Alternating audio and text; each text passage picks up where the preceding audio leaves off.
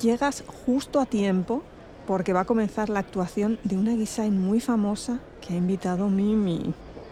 Luego cuando termine, ella ya te explicará todo sobre los orígenes de estas maestras del entretenimiento. Ah, mira, ya entra. Vamos a sentarnos y mientras tanto, que suene la música. Arigato. Hey. Arigato. とうございますありがとうありがとうありがとうございます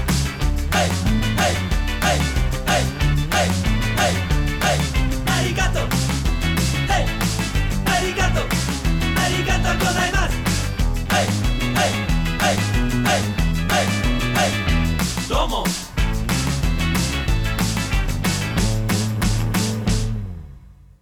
Hola gente, ¿qué tal? Les saluda Mimi Suko desde aquí, desde la Izakaya, hoy con un tema muy muy interesante que tenemos que agradecerle a Sujiro por sugerirnoslo y es que voy a hablar de un grupo de mujeres que tuvieron una influencia muy relevante durante la dinastía Johnson y que de hecho ayudan a entender la concepción de la cultura tradicional durante esa época en Corea. Me estoy refiriendo a las Ki-san, también conocidas como Ki que eran un grupo de mujeres que eran educadas en las artes de la poesía, la prosa, la música, el baile y en algunos casos medicinas y otras tareas domésticas, que su función era el entretenimiento de la realeza o aristocracia, como los Yamban, los académicos y los reyes y dignatarios extranjeros que estaban en las cortes. Si bien es cierto que la mayoría de ellas servían en la corte real, también a medida que se fue extendiendo su fama, también se fue extendiendo la posibilidad de que las Kisan estuvieran en las casas de los señores feudales, de la gente con dinero, para que el entretenimiento del señor de la casa y de sus amiguetes y de los vecinos que venían a visitar. Dicho esto, vamos a empezar por el principio y vamos a hablar un poquito de los orígenes de las Kisen y lo primero es que existe un silencio ensordecedor en los registros oficiales cuando se trata de las Kisan. Hay algunas referencias muy muy pequeñas dentro del Goryosa y de el Joseon Wanyo Silok pero las referencias que más se hacen o el punto en la historia donde más se les tiene en cuenta es durante el Joseon tardío y el Sihok en donde dos pensadores Yi y Dansan estudian cuál ha sido el papel de las Kiasen en la sociedad y cuál es su estatus. Inclusive actualmente en los nuevos recuentos oficiales de la historia de Corea no se hablen de las Kisen. Esto hace que sea muy difícil poner un punto de partida en el origen de estas mujeres. Hay teorías, algunas de ellas las sitúan durante la dinastía Silla y intentan hacer una línea de conexión con las Wonhua que fueron las predecesoras femeninas del Huarán, que eran los caballeros encargados de preservar la cultura y la literatura coreana. La diferencia es que las Wonhua eran mujeres hijas de los aristócratas, los oficiales y los académicos de la corte, mientras que las Kisen eran del estatus social más bajo en Corea, que eran los Chonmin, que eran donde se encontraban todos los artistas, personas dedicadas al entretenimiento, las personas dedicadas a tareas manuales como agricultura, carnicería y los esclavos. Entonces, realmente no era lo mismo por cuestiones de quiénes eran cada uno. Las Kiesen eran esclavos del gobierno las Gongwa eran oficiales del gobierno. Entonces, realmente no hay una equiparación y esa es una de las teorías que está por allí, pero realmente está muy discutida, como también está muy discutida que el origen de las Kiesen se encuentra en la finalización de la época del Silla unificado, en donde los habitantes del reino de Bakye, que había quedado destruido, pues empezaron a vivir una vida nomádica a través de todo el territorio y el primer emperador de la época Goryeo mandó a que se les reuniera a todos y se les, les convirtieran en esclavos del gobierno y a las mujeres pues las dedicaran a esto. Esa teoría está allí, pero tampoco está comprobada como son los orígenes, porque también hay una tercera teoría que lleva esto inclusive muchísimo más atrás a la corte imperial china en donde existían estas mujeres de entretenimiento y en donde mandaban a buscar al territorio coreano. Con independencia de cuál teoría queramos creer, como no hay un registro oficial, nadie sabe la realidad de qué momento empezaron a existir o esta idea de las mujeres y el entretenimiento como clase y como peso específico dentro de la sociedad coreana no es sino hasta la dinastía Goryeo que empiezan a aparecer prominentemente dentro de la historia de Corea. Estamos hablando de 935 a 1394. En ese momento sus tareas principales eran eh, más de trabajo de costuras y de bordados, música y medicina las mujeres que entretenían a la corte durante ese periodo tenían como una misma función que las que tuvieran posteriormente las Kisen, pero era un poco diferente. No obstante, el hecho de que eh, durante esa época empezaran realmente a crecer como estatus social, como parte de lo que era la corte imperial y los esclavos de la corte imperial, pues hicieron que durante el reinado de Myeonggongyong se empezaran a tener algún tipo de registro de las Kisen. Ese registro se llamó Kiyok se intentó durante esa época también montar lo que luego posteriormente se conocerían como las casas de Kisen, que eran las Kyoban, las academias para entrenar a las Kisens, pero en 1010 fueron abolidas por el rey Hyunjong y posteriormente se volvieron a, restablecer más adelante por Chongyol. La verdad es que las Kyoban tenían una serie de tareas y instruían a estas mujeres en dangak y sogak, que eran estilos musicales. Es relevante decir que lo que te entrenaban definía a dónde las mandaban durante esa época. Si estabas entrenada en las Gyoban, servías exclusivamente a la corte. Y durante esa época, a pesar de que empezaron como artistas, su papel dentro de lo que eran los asuntos de la corte empezó a ser un poco más relevante porque eran los que entretenían tanto a los reyes como a los dignatarios oficiales y este papel se mantuvo inclusive durante la época de Joseon y hasta la época de Munjong eran quienes tenían acceso a las ceremonias estatales. Entonces estaban en el meollo del asunto. Se presupone y se presume que tuvieron una influencia, pero la extensión de la influencia y de las intrigas que pudieron haber participado estas mujeres durante esos periodos es completamente desconocido.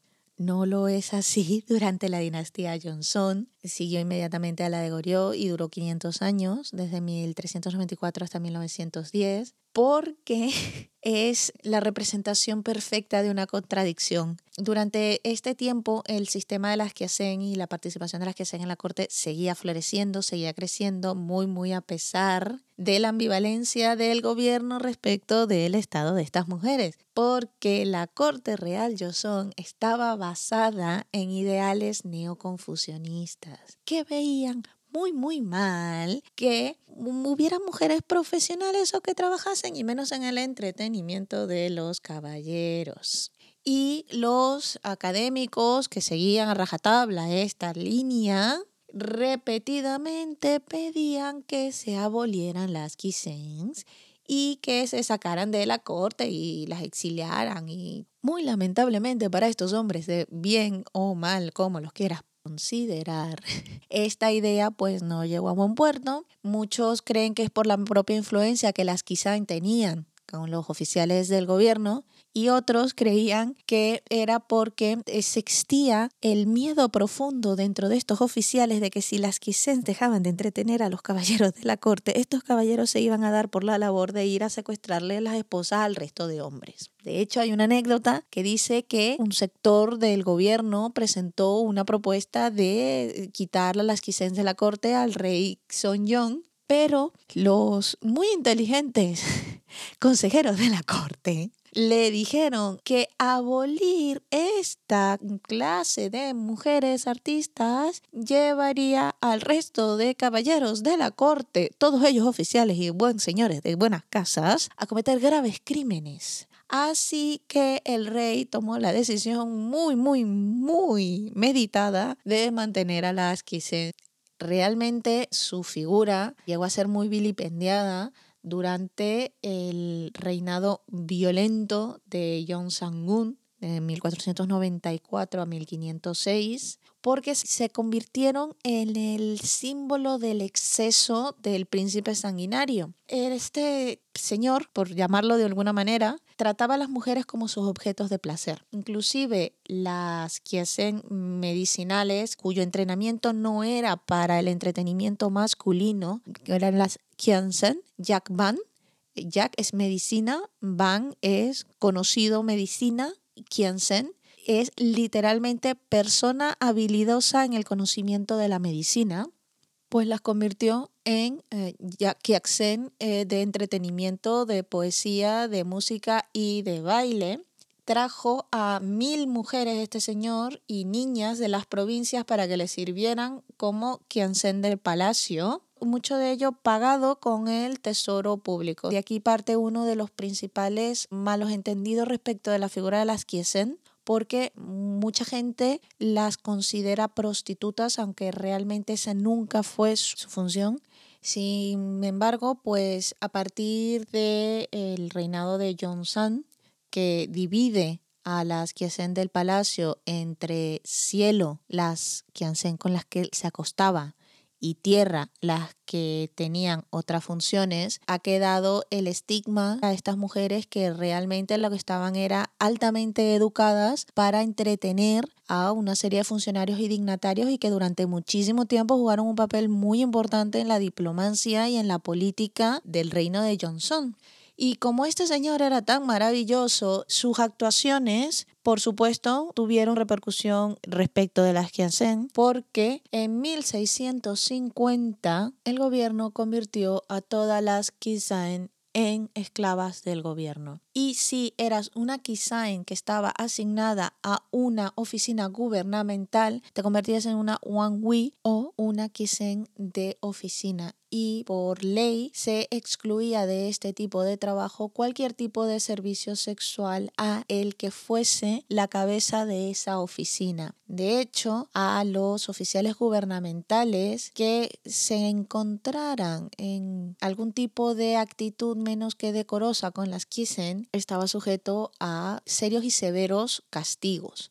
La realidad, pues mira, el jefe de la oficina generalmente obligaba a que las Kisen le sirvieran. Y de esa manera es que la designación Wan Yi se utilizaba para referirse a estas Kiasen que eran obligadas a acostarse con el jefe de la oficina gubernamental de turno y que al señorito no le pasase nada. La suerte de estas mujeres poco cambió con la reforma Gabo de 1895 que eliminó el sistema de clases sociales en Corea y con ello la esclavitud, porque aunque se convirtieron en mujeres nominalmente libres, en la práctica muchas seguían manteniéndose como quisens. Además, muchas de ellas no tenían ninguna otra carrera porque habían dedicado toda su vida a este tipo de trabajo, con lo cual continúan prestando este servicio de entretenimiento pero sin tener la protección que, entre comillas, le proporcionaba el título o el estatus de Kiasen. Entonces ya la situación era muchísimo más difícil. El resultado es que muchas de estas mujeres se fueron a trabajar a Japón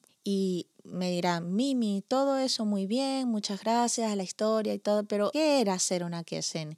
¿Cómo te convertías en una Kiasen? ¿Qué era tu día a día como una Kiasen?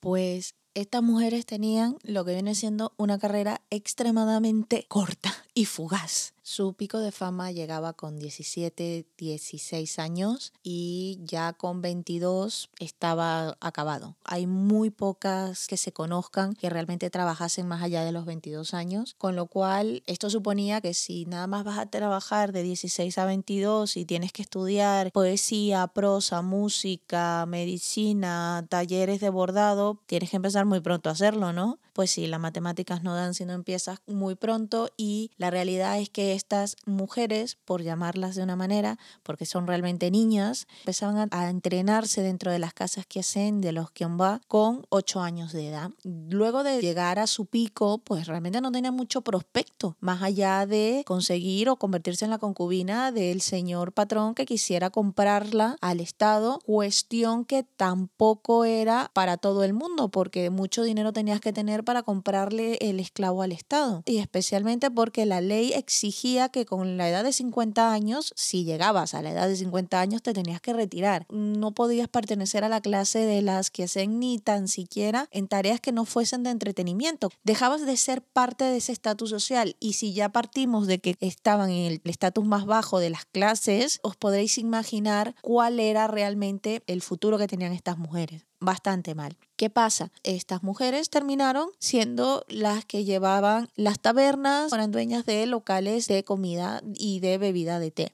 hay un C-drama muy, muy bueno llamado A Dream of Splendor, eh, un sueño de esplendor, del cual hicimos un programa que les recomiendo altamente que escuchen y vean la serie porque está muy buena y trata precisamente de estas mujeres. Si bien en China y la situación es un poco diferente a la situación de las Kisain, ahí se representa muy bien cuál era la vida de estas mujeres después, inclusive la vergüenza social relacionada con el hecho de ser artista o haber venido de ese mundo, inclusive llega a ser más precario si tenemos en cuenta que hacia finales del periodo de Johnson se estableció un sistema de tres pisos en donde se separaban las que hacen. Tenías un primer sección en donde estaban las lipae que eh, se dedicaban al baile y a la danza en los festivales de la clase alta. Estamos hablando de efectivamente los señores, la, la nobleza, los yambán, inclusive la corte real. Lamentablemente estas mujeres, a pesar de estar en teoría en el que tendría que ser la sección VIP que tenían las que hacen, realmente estaban más fastidiadas porque ellas tenían que retirarse con 30 años. Te podías dedicar los siguientes 20 años a hacer cualquier otra función dentro de las otras funciones de las que hacen, pero a los 50 años, muy bien, muy gracias y hasta luego. Luego de esa estaba un segundo escalón que eran las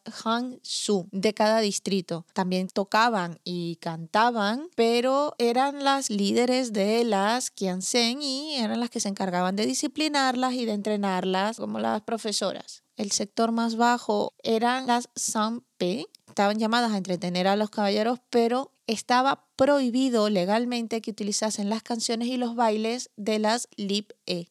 Si los utilizaban, pues eran no solamente penalizadas, eran torturadas la vida de estas mujeres era extremadamente injusta, porque estas mujeres tenían que pagarse absolutamente todos los gastos, la comida, la ropa, maquillaje, todo, todo, todo, absolutamente todo se lo tenían que pagar ellas, con lo cual tenías que ser muy astuta para buscarte la vida y conseguir el dinero que necesitabas para comprarte todo lo que necesitabas para hacer el trabajo y dependiendo de dónde estuvieses de una manera o de otra. Así que estas mujeres tampoco tenían muchísima capacidad de ahorrar el poco dinero que pudieran conseguir con su trabajo. Existen recuentos históricos que dicen que efectivamente hubieron hacer que amalgamaron muchísima fortuna y pudieron posteriormente mantener un estatus de vida bueno pero estas eran las excepciones. ¿Y cómo te convertías en Kiansen? ¿Cómo entrabas en esa clase con ocho o menos años y te entrenabas para ello? La más básica, la más usual, es que fueras hija de una Kiansen y entonces heredabas la clase de ella existe también las Kiansen que eran niñas de familias muy pobres que no tenían para mantenerlas, entonces las vendían a estas casas para que las entrenaran y las convirtieran en artistas del entretenimiento. Y luego también dentro de las clases más altas sociales, que no eran las Chomin, si la familia dentro de esa clase era más pobre, pues también podía vender a su hija para no tener que mantenerla. Y luego también había una forma de que las mujeres de la clase aristocrática se convirtieran en Kiansen y era que fuese el castigo por haber violado el estricto código moral del periodo Johnson. Aquí quizás es donde se encuentra una de las principales dicotomías que yo encuentro en la figura de las Kiansen, porque a pesar de esta vida tan dura de que se tenían que buscar la vida, de que empezaban a trabajar con ocho años. Existe una cosa que no se puede negar y es que las Kiansens eran desde el principio profesionales con un nivel de educación muy elevado. El gobierno, de hecho, desde el principio tenía mucho interés en asegurar que estuvieran correctamente educadas, cosa que empezó con las Kioban durante la época del Goryeo, pero luego, durante el periodo Johnson, se convirtió en una cosa de codificación legal de lo que estas mujeres tenían que aprender cómo lo tenían que aprender, especialmente marcando la instrucción que se enfocaba a las canciones, a la música y a la danza. O sea, recibían una educación muy, muy, muy pensada y se aseguraban de que fuese la correcta.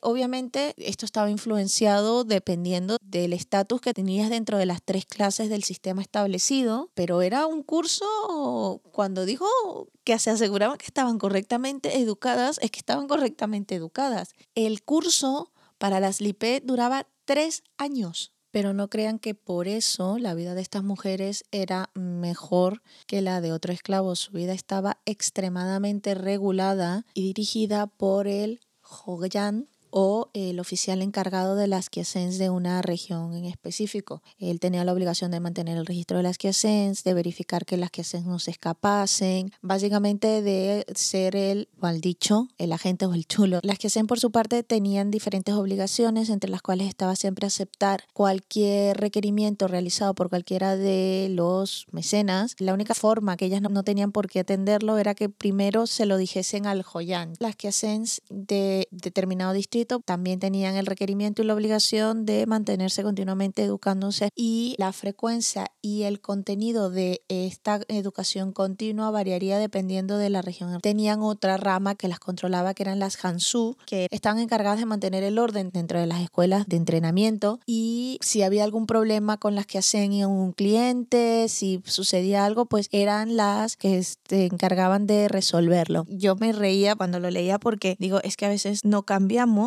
existían la figura del Gibu. Para que nos entendamos, era el sugar daddy de las Kiansen. También conocido como esposo de las Kiansen, no estaban casados legalmente, atención, pero les daban protección y apoyo económico. ¿Quiénes eran estos gibus? Eran los soldados, los policías, los sirvientes dentro de casas reales y por supuesto esto implicaba determinadas cuestiones. Una de ellas es que a veces habían gibus que eran muy celosos y entonces entraban en conflicto con los clientes de las Kisaen porque lo querían que la chica estuviera ahí entreteniendo al otro. Y la verdad es que, bueno, no tenía ningún tipo de relación legal, era una cuestión económica meramente que entraba en las dos partes y las que que trabajaban para el gobierno generalmente no se les permitía o no, se, no tenían gibus, aunque esto fue cambiando y fue variando a través del tiempo y ya a finales de la era Joseon, de la dinastía Joseon, pues el gibu era más o menos universalmente establecido para todas las quincenas. Tenían al Hogan que le controlaba la vida, a la Hexu que le mantenía el orden y las entrenaba y al Sugar Daddy el Gibu que las mantenía económicamente y luego ellas, bueno, entretenían a los patrones y a los clientes que pagaban un dinero por eso bien al gobierno o bien a, a ellas. Por otra parte tienes una figura de una mujer que está llamada a entretener a dignatarios extranjeros y que las pone en una posición envidiable de cara no solamente a manipular esa relación, sino también porque al ser entretenimiento y ser artistas estaban con el oído pegado al suelo y con lo cual podían conocer y conocían todo lo que estaba pasando en todos los sitios. A mí me llamó muchísimo la atención que mientras estaba revisando para hacer el podcast me encontré con varias instancias en donde precisamente estas mujeres altamente educadas funcionaron como un sistema de inteligencia para el gobierno coreano. A través de la información que ellas suministran, Hong Yong-nae pudo tomar la fortaleza de Yong-yu durante el siglo XIX, pero es que no solamente eso, sino que eh, a medida que iban cayendo las ciudades, especialmente durante la invasión japonesa de 1592 al 98, se les obligaba a intentar entretener a los generales japoneses y una quinzae muy famosa que es Nonga de la isla de Jinju, que se le recuerda por su valentía en intentar matar a los generales del ejército imperial japonés. Junto con ella hay otras grandes mujeres también que participaron en el movimiento de independencia de Corea del siglo XX durante la ocupación de 1908 de Corea. Entre ellas se encuentra Moon de Aegu, que se conoce por ser la mayor donante al Fondo Nacional para el movimiento del pago de la deuda y luego también se ha tenido noticia de 50 quienes que participaron en las eh, manifestaciones que se llevaron a cabo durante el movimiento del primero de marzo de 1919. Lamentablemente los nombres de estas 50 mujeres no han quedado registrados en la historia, pero bueno, que ellas estuvieron allí. Realmente las Kisen tienen un papel muy relevante en la historia de Corea, tanto políticamente hablando como culturalmente, porque las historias más antiguas y más conocidas en Corea, en la cultura coreana, tienen como personajes principales a Kyansen. Uno de los pansori, un género musical en donde se cuenta una historia por un vocalista acompañado de un tambor. Y uno de los pansores más populares de la historia coreana es el cuento de Chung Yang. Y te cuenta la historia de una chica muy guapa llamada Chung Yang, hija de una Kiansen retirada, Won Man, que un día se encuentra columpiándose y el hijo del gobernador Monrion pasa por allí y la ve y se queda obsesionado con ella. Pero bueno, él está estudiando para el famoso examen de oficiales, así que decide no hacer nada y se regresa a casa, pero no deja de pensar en la chica y le dice a su sirviente, pues mira, ponte tú a ver quién es esta chica. Y el sirviente va y le dice que ella es Chun Yang y cuando cae la noche, Moon va a visitar a Chun Yang y le dice que la ama, la adora, que la quiere y que se quiere casar con ella. La madre, que dice, mi hija, tú lo que tú quieras, pero yo soy una quiencena, ella es de clase pobre, tú eres de las más altas élites sociales que hay, pues que no va a ser. Y el tío R que R que no, que él se quería casar con la chica y la va a visitar todas las noches. Y como dice el dicho, tanto dio el agua al lo que la terminó rompiendo, la madre decidió, pues mira, este chico parece real, pues vale, te cásate. Cuestión, este hombre va y le dice el padre, oye hijo, nos tenemos que ir de vuelta a la capital, primero porque me han llamado de vuelta y tú tienes que ir a presentar el examen oficial. Y allá que se va Monron, llega a la villa un nuevo gobernador, Bill como los demás, que se queda prendadísimo de Chunyan y ella le dice que no puede convertirse en su amante porque ella ya está comprometida para casarse con el otro. Este hombre le dice, no, no, tú no te preocupes que yo te voy a convencer a que te conviertas en mi concubina y ella, R que R que no. El señor se molestó muchísimo y entonces dijo, pues si no te casas conmigo, para el calabozo. En ese tiempo, nuestro querido Monchon pasó el examen, se hizo inspector oficial y regresa a la villa porque claro, quiere buscar a la chica y se encuentra con que la gente se está quejando del gobernador y además le dicen que Chunyang está en la cárcel y este ya cabreadísimo. Total, que el gobernador vuelve a llamar a Chunyang y le dice que se case con él y ella dice que primero muerta. Así que el tío se cabrea muchísimo y en ese momento Chunyang, que no había reconocido a Monjang porque claro que el hombre se fue hecho un estudiante y regresó hecho un inspector, al verlo no, no lo reconoce y entonces el tío, aparte de destituir al oficial, pues va y lo reta y lo mata porque le hizo daño a Chunyang. Y primero le propone que sea su amante y la tía le dice, venga, R que R que no, que a mí me gusta el otro, entonces ahí le dice, es que yo soy el otro y entonces pues ya el amor eterno y forever. Esta historia contada así, tan deprisa y corriendo, que le suena tanto, es una de las historias más queridas dentro de la cultura coreana, que la cantan en Pansori, que la conoce todo el mundo, y su heroína en teoría tendría que ser una Kensen porque heredaba la clase de su madre, pero que consiguió a su inspector super mega top y se casó con su inspector super mega top.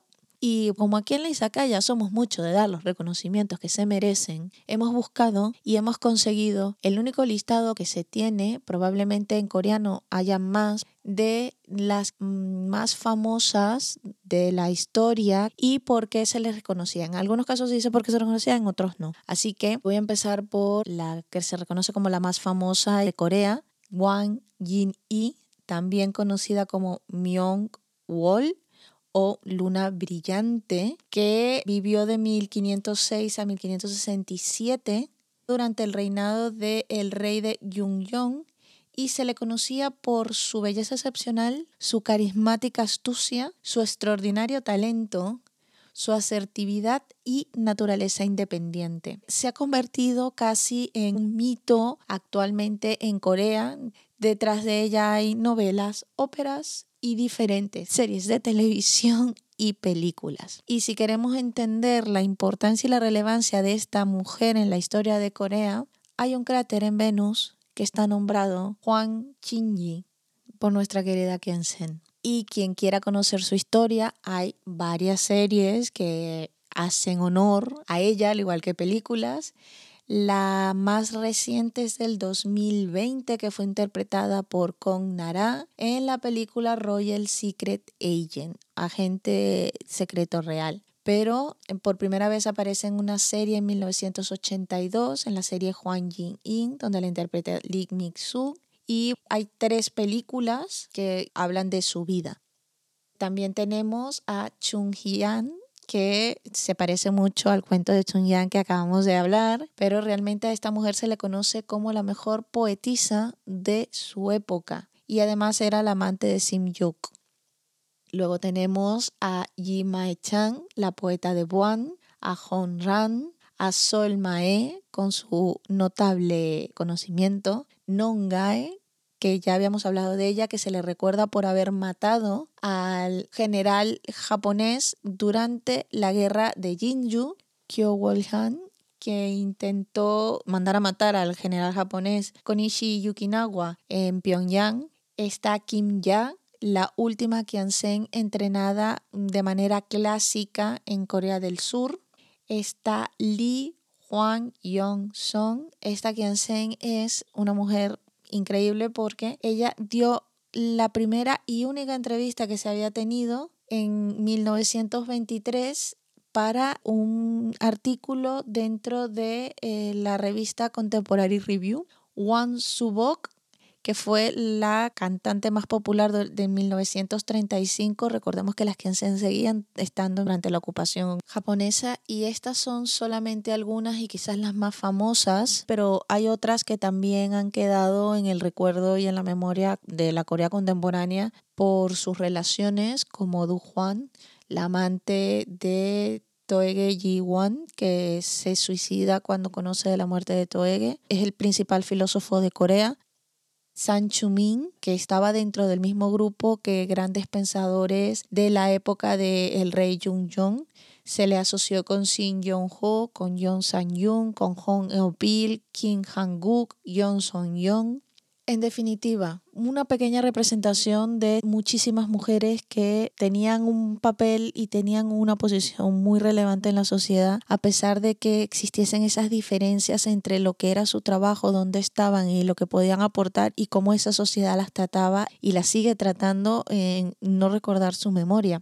¿Actualmente existen las que hacen en Corea? Sí. Cada vez son menos, quedan muy pocas casas de que hacen y lamentablemente se les está confundiendo con otro tipo de servicios. Muchas veces en determinados círculos de negocios se llevan a los extranjeros a las casas de que hacen bajo la pretensión o la idea de que son sistemas de escort y no es así. Si bien es cierto que aparentemente en los últimos años ha habido un movimiento para intentar rescatar la memoria de no solamente este grupo de mujeres que se dedicaban al entretenimiento, sino a rectificar las presunciones y asunciones que se tenían de las mismas. Y pues hasta aquí nos llega el podcast de hoy porque es muchísima información lo que hay de estas mujeres y lo que queríamos era comentar un poquito y, darles un poco de visibilidad porque muchas veces la historia es menos agradecida a personajes y a personas y a grupos que han tenido una influencia muy relevante pero que por esos malos entendidos y controversias quedan olvidadas un poco en la historia.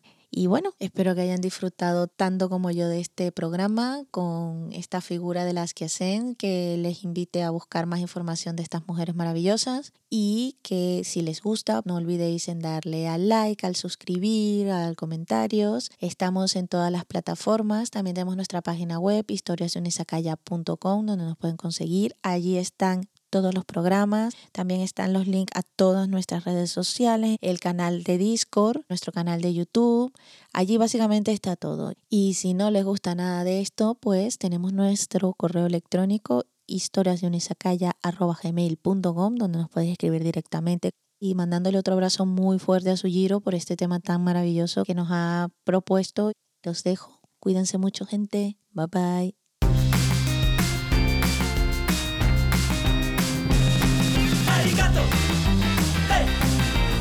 とうありがとうございますありがとうはいありがとうありがとうございますはいはいはいはいはいはいありがとうはいありがとうありがとうございます。